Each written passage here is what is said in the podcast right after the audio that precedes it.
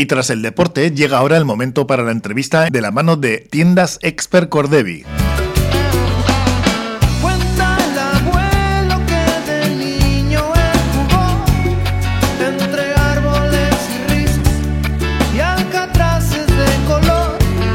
Y en esta entrevista que vamos a realizar ahora tenemos con nosotros a dos miembros de la plataforma ciudadana Sader Es que ahora nos explicarán porque ellos se oponían y se siguen oponiendo lógicamente a la instalación de una planta de reciclaje de residuos industriales tóxicos y peligrosos en el municipio de Ortoya, concretamente que está, está prevista la construcción en el barrio de La Barguilla, ya se recogieron en su día más de 2.000 firmas en abril y con esta plataforma de 70 miembros aproximadamente han eh, llevado a cabo esta lucha, siguen eh, en ella. Y tenemos con nosotros, como decimos, a Ángela Allende. Hola, Ángela. Hola, buenos días. Y a Roberto Utrilla. Hola, de nuevo.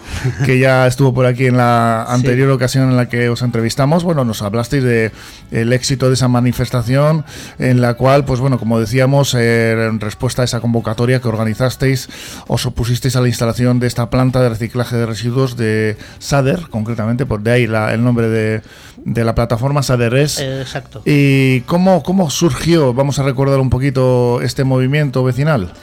Sí, bueno, todo surgió con una noticia, unas noticias que aparecieron a primeros de año de la instalación de una nueva, de una nueva planta de reciclaje de, productos tóxicos, peligrosos y contaminantes. Entonces, bueno, lanzamos la idea de una asamblea y con la propuesta de crear una plataforma vecinal que se, que estuviera, se hiciera fuerza para que nos instalara.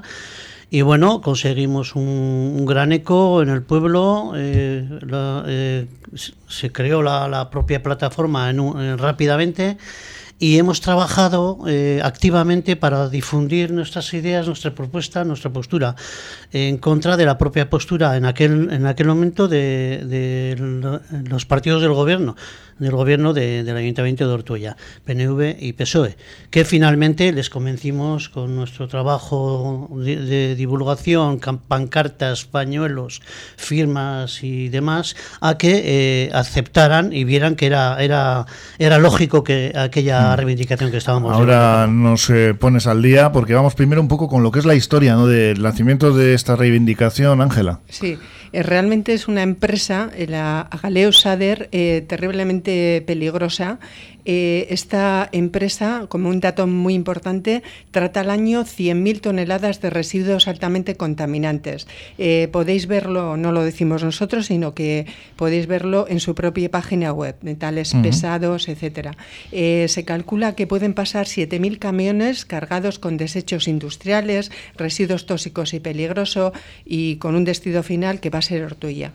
Esto, esta gente, a Galeus Sader, se promocionan como unos gestores modélicos, que son muy, muy verdes, pero la, esta imagen contrasta con la realidad vista en el barrio de Zorroza, que han estado constantemente, constantemente manifestándose, porque su aire ha estado durante 36 años eh, terriblemente contaminado. Eh, y al final se, se, va, se va del barrio de Zorroza porque el Ayuntamiento de Bilbao eh, no precisamente por, en beneficio de los vecinos, sino en beneficio de las inmobiliarias. Ahí quieren convertir Manhattan bilbaíno y nos toca, nos toca lo negativo a Ortoya. Ortoya no es un vertedero, eh, Meachaldena no es un vertedero en fin. Mm, sí, sí. Es un movimiento entonces eh, que está propulsado, como dices, por otros intereses en este caso y que hace que esta empresa pues esté buscando otra ubicación.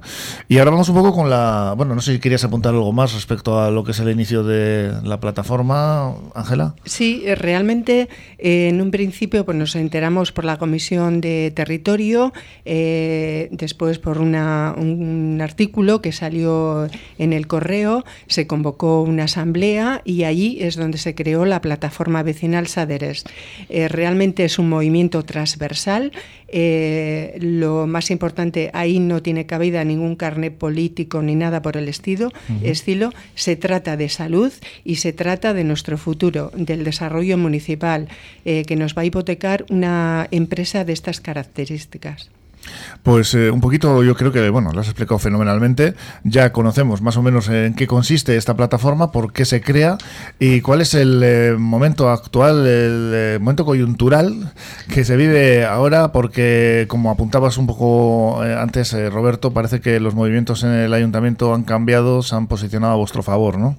Sí, bueno, conseguimos hablar de, de ello, conseguimos que se emitiera una necesidad que tiene la empresa Galeus para eh, eh, obtener la autorización ambiental integrada, que es la que daría paso a la instalación de la propia empresa, y se paraliza porque hace un informe el arquitecto del ayuntamiento totalmente negativo y, desfavorable a su, a su instalación en Ortuella.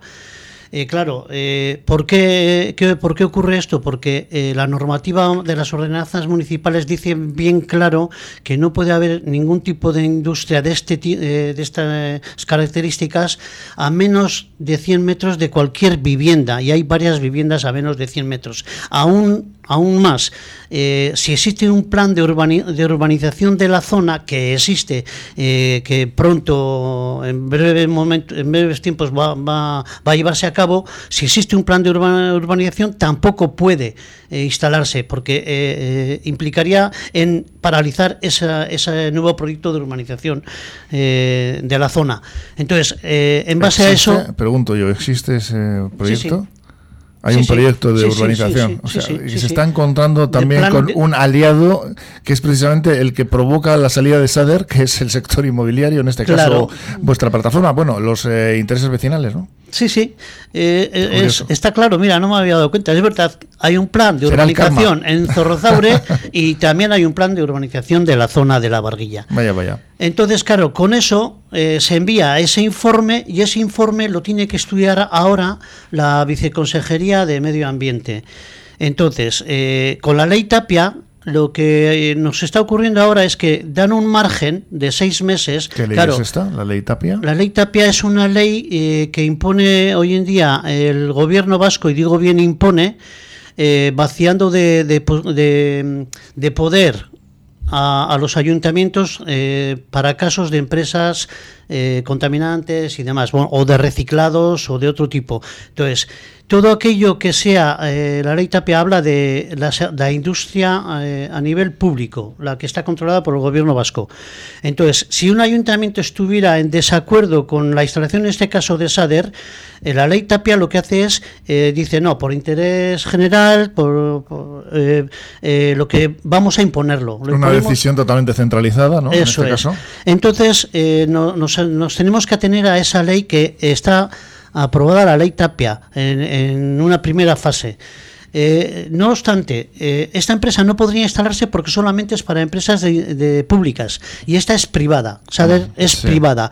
Pero están elaborando la segunda parte, la ley Tapia Plus, que ya entraría con las mismas eh, posibilidades de, de, de, vaciar de contenido, de poder a los ayuntamientos, con, eh, tanto la privada como la pública. pero chocaría con los intereses de un proyecto urbanístico. ¿eh? En este caso, exacto, en este caso, ahí la ley Tapia también estaría por encima de esto. Eh, si lo llegan a aprobar, sí.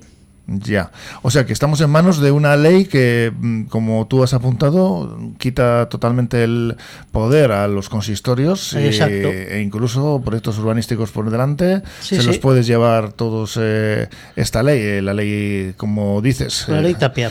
Que esta, esta ley al final es un poco, va a estar ahí, ¿no? La, la consecución o no de, del permiso de que SADER finalmente se instale en Ortoya depende exclusivamente del gobierno vasco y de esta ley.